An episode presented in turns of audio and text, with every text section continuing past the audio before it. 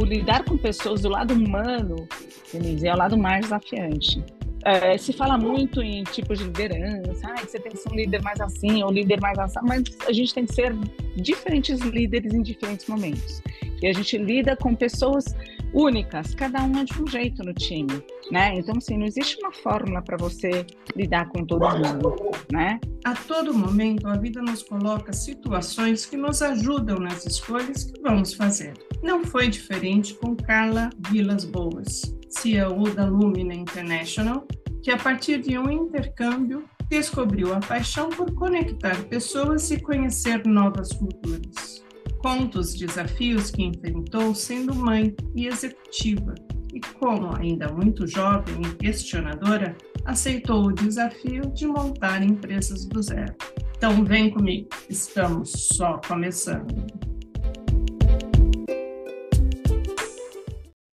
Primeiramente, agradeço demais você ter aceitado esse convite a participar desse canal e compartilhar as suas histórias e experiências com a gente. Denise, é uma honra para mim e eu estou bem feliz de poder realmente compartilhar um pouquinho aí da minha bagagem com, com a sua audiência aí. Esse é o objetivo. Você, Carla, é CEO da Lumina International. Você começou sua carreira na área de marketing há 29 anos, conta que foi acidentalmente, pelo menos é o que você acredita, direcionada para o comércio exterior. Começa contando essa, essa parte da história. É, eu, eu na verdade me formei em, em propaganda e marketing na SPM, lá muitos anos atrás. Comecei, comecei na área industrial, mas em marketing mesmo. Aí eu acabei tendo uma oportunidade é, de ir para comércio exterior, dentro da própria empresa, e eu não sabia nada, eu brinco até hoje que eu não sabia nem assim o básico, o que, que era FOB e custo e frete, não sabia nada. Tá? Mas, assim, tinha sido, foi uma situação até muito extrema dentro da empresa, porque o departamento inteiro tinha sido demitido por justa causa e eles precisavam urgente de pessoas e preferencialmente, assim, começaram a recrutar dentro da empresa. Daí, ah, gostei do desafio, eu falei, eu vou. Mas não sabia nada, e foi, assim, é... muito intenso. Inclusive, foi no ano que eu casei e eu não tinha, eu fiquei assim, não tinha fim de semana, eu trabalhava sete dias por semana, direto, mas me apaixonei por essa área. E eu, e eu falo que assim, é, eu achava que era uma coincidência, né? É, que, era, é, que era por um acaso, mas nada é por acaso, né? Eu já tinha uma história anterior, eu acho que eu fui uma, uma adolescente privilegiada, né? É, eu tive o privilégio de fazer um intercâmbio, né, pelo Rotary, em 1985. Eu falo quando o mundo ainda era muito maior do que ele é hoje, né? Eu fui para a Austrália, que era do outro lado do mundo, literalmente, assim. Só falava por telefone com os meus pais uma vez por mês, cinco minutinhos no máximo, porque era carésimo, né?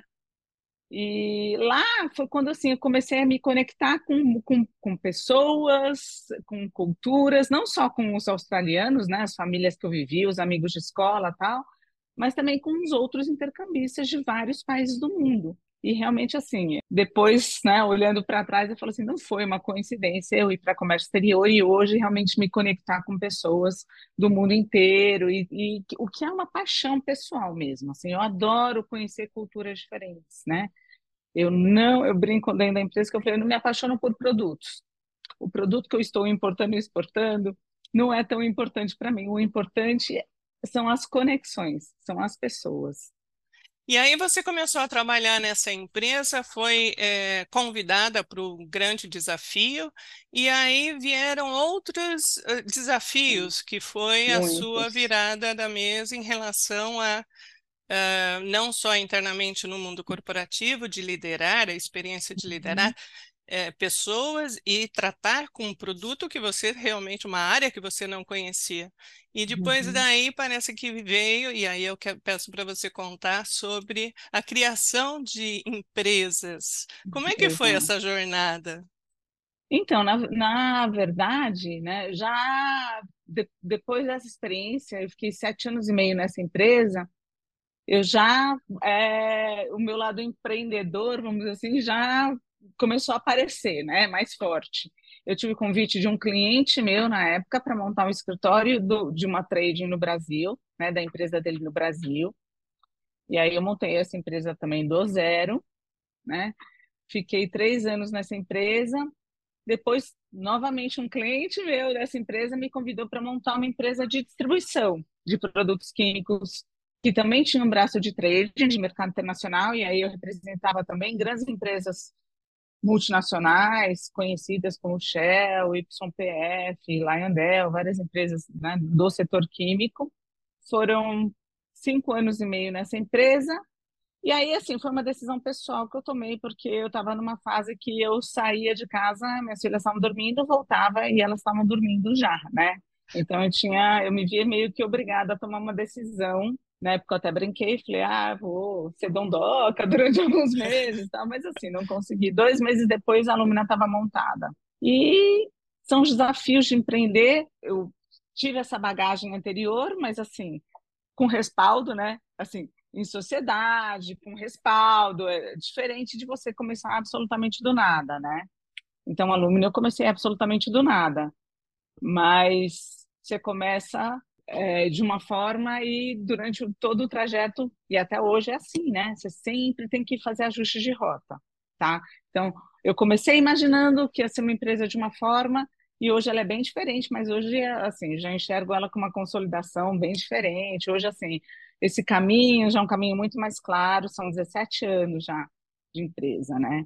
E você comentou que o seu lado empreendedor começou a aflorar. Como uma pessoa identifica, ou como você identificou, esse lado empreendedor? E ele é. nasceu ou ele se desenvolveu e cresceu dentro de você? Então, eu acho que ele já estava lá, que ele se desenvolveu, na verdade. Porque, assim, a gente não, não, é, não é uma coisa né? Para mim não foi uma coisa que eu olhei e falei assim, ah, não, eu prefiro empreender, eu quero ser dona do meu negócio. Não foi uma decisão tomada, né? Foi uma coisa que foi se, se desenvolvendo, mas que eu acabei percebendo que era muito forte em mim mesmo, né? Eu sempre gostei muito de desafio, eu sempre gostei de autonomia, eu sempre acho que fui muito corajosa, sempre desafiei o, o status quo de tudo tal. Então, aquela pessoa, aquela pessoa sempre irrequieta ali, né? Que assim, puta, trabalha pra caramba, tal, não sei o quê. Mas assim, nunca fui uma yes person, né? Então, sempre estava questionando, sempre estava, poxa, por que não faz isso? Por que não vamos fazer aquilo, tal. E, e aí, quando eu, eu comecei né, com essas outras empresas, né, e eu montei, assim, para mim foi, foi um desafio que eu amei esse o, o desafio de começar do zero, de montar equipe, de, né, e enfim, até, até a parte burocrática de todas as licenças, né, tudo envolvido que não é fácil, mas foi um desafio que eu gostei bastante. Tal. E eu comecei a perceber que isso era tão forte em mim quando eu tive alguns convites para voltar para a área corporativa e eu não queria nem escutar, porque assim não me atraía de forma alguma. Eu olhava assim e falava assim: não me vejo mais nesse mundo. Foi aí que assim caiu a ficha e falou assim: não, meu caminho é esse. Aí é que eu tomei a decisão que não, não nem não quero, não quero voltar para o mundo corporativo mais. Mas aconteceu isso muito cedo, né? Quando, quando eu paro para pensar, porque assim, com 29 anos foi quando eu já saí desse mundo corporativo praticamente tradicional, né? Mas não me arrependo.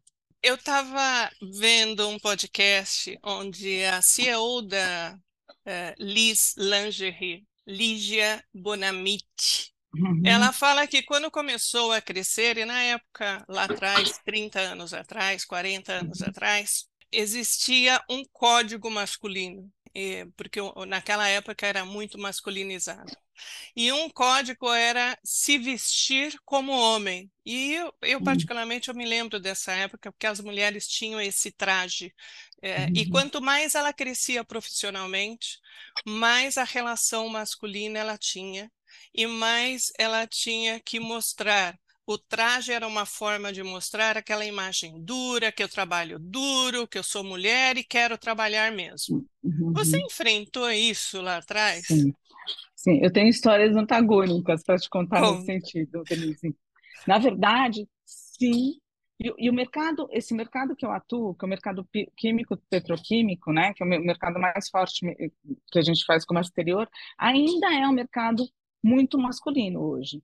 Tá? E há 20, 25 anos atrás era muito mais. Eu ia para conferências fora do Brasil, você contava nos dedos das mãos quantas mulheres tinham, né? Hoje tem muito mais, mas assim era muito incomum naquela época. Então, assim, não digo nem tanto só na maneira de se vestir e tal, mas assim na maneira de você se comportar. Realmente você tinha, você tinha que ser forte e mais masculinizada. E eu tenho assim duas, duas histórias antagônicas para te contar. Uma foi nessa empresa que eu fiquei sete anos tal, que eu que eu estava no, no, no, no, departamento de comércio, comércio exterior, já tinha uma liderança lá tal. A gente é, tinha que fazer as apresentações para todos os diretores da empresa e, enfim, so, o plano de ação, né, é, parte de planejamento de vendas para o próximo ano. E numa dessas apresentações que eu fui fazer, estava grávida da minha filha que hoje tem vai fazer 27 anos. Já eu estava grávida e essa gravidez não foi uma coisa muito bem recebida. E na verdade eu fui para essa reunião já assim um pouco preocupada. Eu fui pela fui super questionada, eu fui fui assim mais do que questionada sobre uma questão de exportações para a Índia que era totalmente inviável na época, assim não traria rentabilidade nenhuma para a empresa, tal. Eu sei que assim eu fui muito muito é, colocada contra a parede, mas assim eu vi que a questão não era essa, né? É, essa era uma desculpa pelo fato de eu estar grávida e de não ter agradado, né? E eu brinco até hoje que acho que foi a única vez na minha vida que eu tive que sair e fui para o banheiro chorar, porque eu estava muito fragilizada, né? A gente grávida tal. Foi uma experiência muito ruim para mim, é, mas, enfim, ficou tão claro que foi uma pressão que no, no, dia seguinte até o CEO da empresa me chamou na sala dele e falou, ah, ela queria te, te, te parabenizar pela apresentação. Então, assim, foi uma forma de pedir desculpa pela empresa, pelo que aconteceu tal, essa, essa era uma vivência é, comum, assim. Quando eu fiquei grávida, realmente assim, eu senti que é, ia ser complicado, e foi, na verdade. Eu também viajei, tive que fazer viagens grávida, viajei para o exterior grávida, eu não parei nada, no meu trabalho eu não parei de fazer nada. E anos mais tarde, quando eu estava grávida da minha segunda filha, tá? Eu tive uma proposta de trabalho para montar essa empresa de distribuição, tá? E eu já estava grávida de três meses. Só que não dava para ver, eu sou, eu sou mais minhãozinha, magrinha. E quando eu recebi o convite, eu falei para a pessoa, eu falei assim, ah, tudo bem, eu acho assim super desafiante, adoraria, mas eu preciso te falar, eu estou grávida. E daí ele olhou para mim e falou assim, isso é um problema para você? Eu falei, não. Ele falou assim, para mim não, para mim também. Eu falei, ah, que ótimo. Então assim, eu mudei de emprego, né, fui trabalhar numa outra empresa, montar uma outra empresa, grávida, tá? É, foi muito legal, porque isso, assim, foi, isso aconteceu há 22 anos atrás, né? numa época que não era que nem hoje, Facebook, é que legal, Google, Facebook, contratam mulheres grávidas, isso naquela época não existia. Mas lógico que também veio com uma bagagem, Denise, que, assim, eu fiquei em casa há cinco dias só.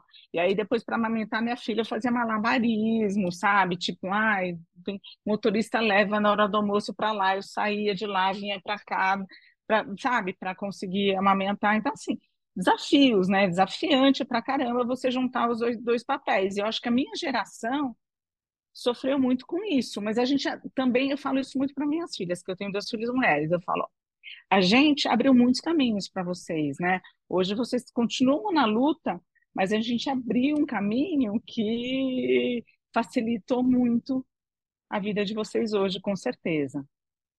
E essa mensagem eu acho super importante passar, porque não é só o avanço tecnológico que se tem, né? E uhum. o que, você faz com isso, principalmente aos jovens, mas é, uhum. é, é toda a bagagem que a gente traz e preparou esse mundo e a responsabilidade que eles têm para preparar para as próximas gerações. Exato. Exato, porque assim. Super.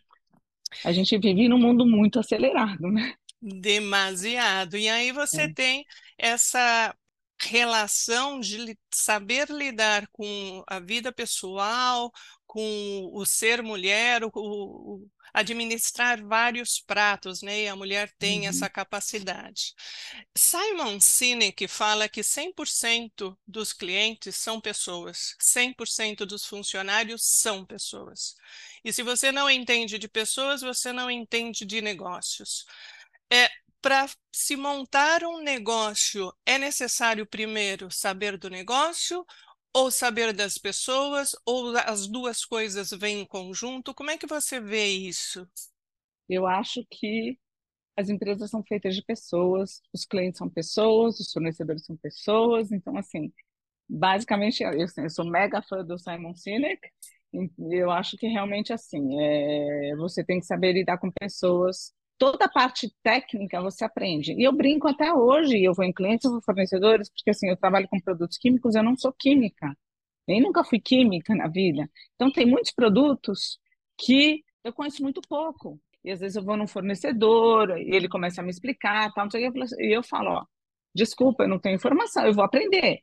Mas assim, eu não sei, a princípio eu não sei nada. E eu falo com todo com uma humildade que assim, não sei. Mas é, e, e, você vai aprendendo ao longo do tempo, né? Eu não sabia há 30 anos atrás, eu não sabia nada. Hoje eu, eu já sei muito mais, né? Do que você vai aprendendo. Agora, o lidar com pessoas do lado humano é o lado, é o lado mais desafiante. Denise, é o lado mais desafiante. É, se fala muito em tipos de liderança, ah, você tem que ser um líder mais assim, ou líder mais assim, mas a gente tem que ser diferentes líderes em diferentes momentos. E a gente lida com pessoas únicas, cada uma de um jeito no time, né? Então, assim, não existe uma fórmula para você lidar com todo mundo, né? É, é o desafio diário mesmo, é lidar com pessoas. Na verdade, na Lumina, a gente sempre investiu muito em pessoas, desde sempre. Traz consultorias, faz dinâmicas. Para o tamanho da empresa, eu acho que a gente investe muito. E eu acho que dá muito resultado.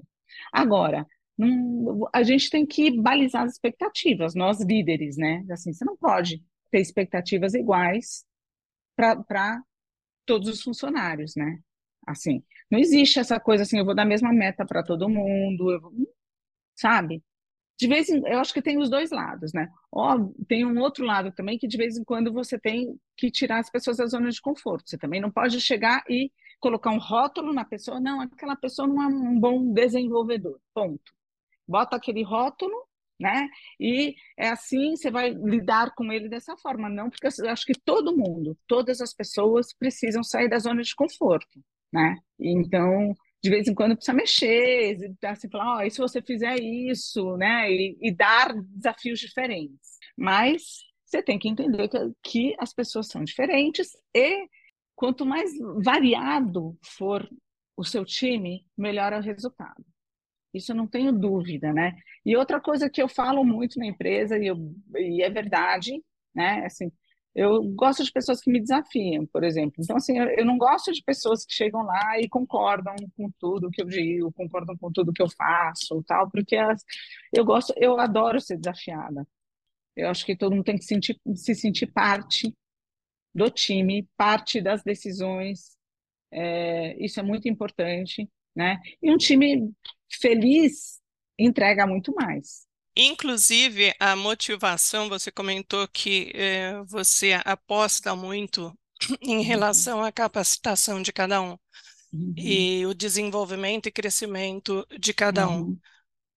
Isso daí acaba revertendo em motivação pessoal e profissional de cada um também. Porém, até uhum. mesmo a motivação é diferente. Então, o que você pode dar em remuneração financeira para uma pessoa, para outra não tem o menor sentido. Eu quero palavras que você me reconheça quando eu fizer alguma coisa e para mim já está sossegado e, e, já atendeu a minha expectativa. Ou seja, até mesmo na motivação, você precisa estar atenta né, em relação ao que, que, eu, o que, que é, uma pessoa se sente melhor, o que, que ela necessita, o que, que é importante para ela em relação para ela seguir nesse, nessa jornada do desafio da empresa, porque a empresa tem que dar resultados, estamos aqui para cumprir meta, sem perder isso de vista. Né? Exato. E em 2021 você criou um movimento Faço 15, que era um convite ao autocuidado, ao amor próprio e à uhum. solidariedade a cada quilômetro que era eh, percorrido, né? Pode ser em esteira, caminhada, da forma uhum. que a uhum. pessoa escolhesse, ia ser revertido em um quilo de alimento é, para quem precisasse. É, Conta um pouco nesse movimento e como é que foi essa Ai, experiência? Foi assim, é... acho que um divisor de águas até para a Lumina, né? Foi muito legal e, e até para mim pessoalmente, né? Assim, eu já estava com, desde o começo da pandemia, eu comecei a fazer uma coisa que eu queria fazer há muito tempo, mas que eu sempre achava que não ia ter tempo, tal, que foi trabalhar com crianças, né? Então, assim, eu comecei a trabalhar numa comunidade, a, a levar né, é, marmitas, na verdade, com, como voluntária de, de, de uma outra instituição, tal. Só que, assim, comecei a me envolver mais e mais e mais, a brincar com as crianças, a, enfim.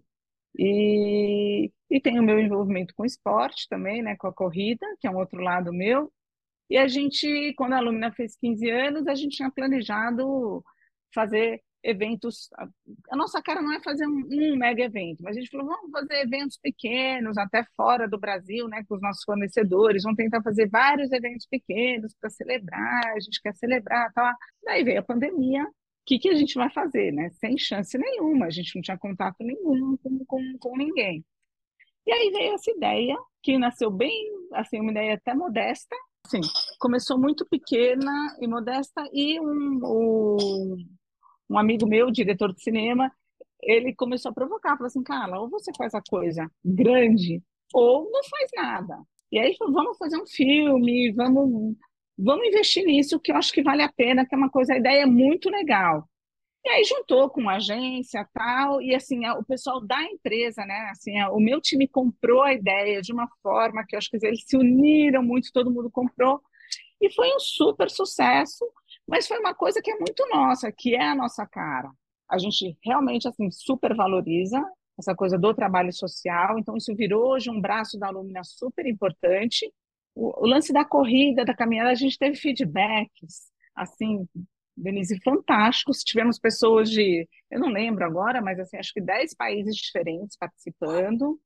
E assim, feedbacks fantásticos de pessoas que assim falavam, eu nunca consegui correr, nunca consegui caminhar, mas assim, eu tenho, como eu tenho esse propósito, eu sei que a cada quilômetro que eu vou andar, vão, vai ser entregue, vai ser doado um quilo de alimento, né? Eu realmente eu vou, estou fazendo com, com regularidade. Então, eu vi muita gente. E no final, assim, a ideia era um benefício para a própria pessoa, né? E ela sa sabe que ela está fazendo bem para outra pessoa. Então, a ideia foi super bacana, foi super emocionante, eu amei, e a gente continua nessa pegada. Agora, a gente tem um outro projeto que chama Projeto Transformação, que a gente já tem oito crianças dessa comunidade que estão em escola particular, e, se Deus quiser, é desafiante, né? Assim, não é tão fácil, não só, não é nem financeiro, assim. Né? Tem o, o, lado de lidar com, as, envolver as famílias, as crianças, é, enfim. Mas, se Deus quiser, ainda vai crescer esse projeto. Eu já fico pensando no, no, que eu vou fazer depois. Eu acho que assim, a gente doou 15 toneladas de alimentos, acho que alimento é o que tem de mais básico, né? Então eu sempre falo, então assim, até hoje, né, é, eu, eu, continuo sendo voluntária dessa, outra instituição, e a gente, sete vezes por semana, né, grupos diferentes, eu vou toda segunda, mas sete vezes por semana, é, todo mundo leva as marmitas. A marmita nessas comunidades, assim, assim, dá, a comida é o mais básico, tal, mas não é suficiente. Né? Então, se você quer realmente transformar, você quer fazer a principalmente as crianças, né? Minha paixão são as crianças, né? Eu acho que é ali que eu tenho que investir mesmo. Eu falo que o desafio é fazer elas sonharem, né? Elas, elas entenderem que existe vida além daquela comunidade, que aquele é, é, é, um, é uma parte do mundo muito pequeno, então fazer elas sonharem. Então a gente faz muitas, a gente já trouxe, a gente faz grupos, traz, traz elas também para a empresa, faz várias dinâmicas, tal. Então a gente faz várias coisas para tentar estimulá-las mesmo a sonhar. Eu falo, elas precisam ter sonho, porque senão é um círculo vicioso, né? Então, assim, a, a mãe que tem um monte de filho e começa a ter filho cedo, sai da escola para estudar, a filha vai fazer a mesma coisa. E esse círculo nunca é quebrado, esse ciclo nunca é quebrado, né? Então, se elas não imaginaram, não se verem né, capazes de sair dali, de, de criar alguma coisa nova, a gente não consegue transformar, né? Elas não conseguem transformar. Então, a ideia é óbvio que, assim, de tu, todas que a gente vai investir, não são todas que vão conseguir transformar. A gente não pode ter essa expectativa. Mas, assim, qualquer mudança já é uma grande coisa. E eu falo que, além do estudo, um outro fator que é extremamente transformador é o afeto. Eu queria parabenizar você pelos movimentos que você faz, unindo a qualidade de vida, unindo esse esforço, esse impacto social na vida das crianças que a gente espera que tenha um futuro diferente né, uhum. né, do, do, do, seu meio, e o que a sua empresa, com a sua liderança e a sua equipe, proporciona para que esse mundo seja melhor. Parabéns, parabéns ah, a gente. Obrigada, Ney. A gente precisa de pessoas e empresas que eu chamo de sustentáveis sociais. É, para fazer essa diferença nessa, nesse país que é tão carente de uma série de coisas. você obrigada, Denise. Você sabe que no podcast eu tenho uma, no final, a dica do dia que uhum. eu convido você para participar. Então vamos lá, pessoal. Agora, dica do dia.